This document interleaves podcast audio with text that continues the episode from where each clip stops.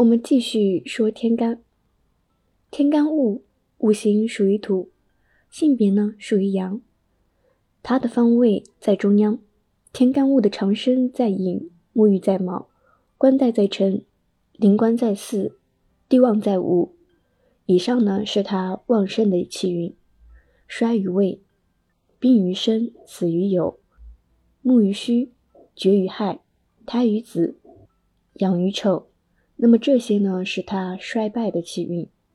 天干物在立春、立夏、立秋、立冬四立之前的十八天是最旺的，其次就是夏季，到了秋天呢就开始衰败了，到了春天就更衰了，冬季呢是最衰的时候。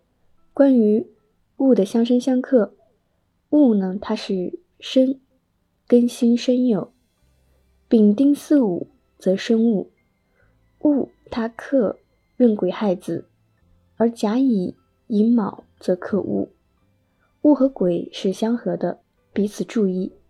如果日干是戊逢癸水，可以在寅午戌四月化成火。天干己。五行属土，性别属阴，方位也是在中央。它的长生在酉，沐浴在申，官带在未，临官在午，地旺在巳。以上是好的气运。它衰于辰，病于卯，死于寅，木于丑，绝于子，胎于亥，养于戌。以上的气运是衰败的。己的一个发展趋势，它在四立前隔十八天是最旺的，其次呢就是夏季，到了秋天。就开始走下坡路，冬天就更衰了，春天是最衰的时候。己的相生相克分别是丙丁巳午，它生己，己则生庚辛生酉。那么甲乙寅卯是克己的，而己可以克壬癸亥子，己和甲是相合。如果日干是己，逢到甲木，在辰戌丑未月可以化作土，天干庚，五行属金，性别是属于阳，它的方位是在西方，它的方位是在西方，它的长生在巳，官带在未，灵官在申，帝王在酉。以上呢是旺盛的气运，衰于戌，病于亥，死于子，木于丑，绝于寅，胎于卯，养于辰。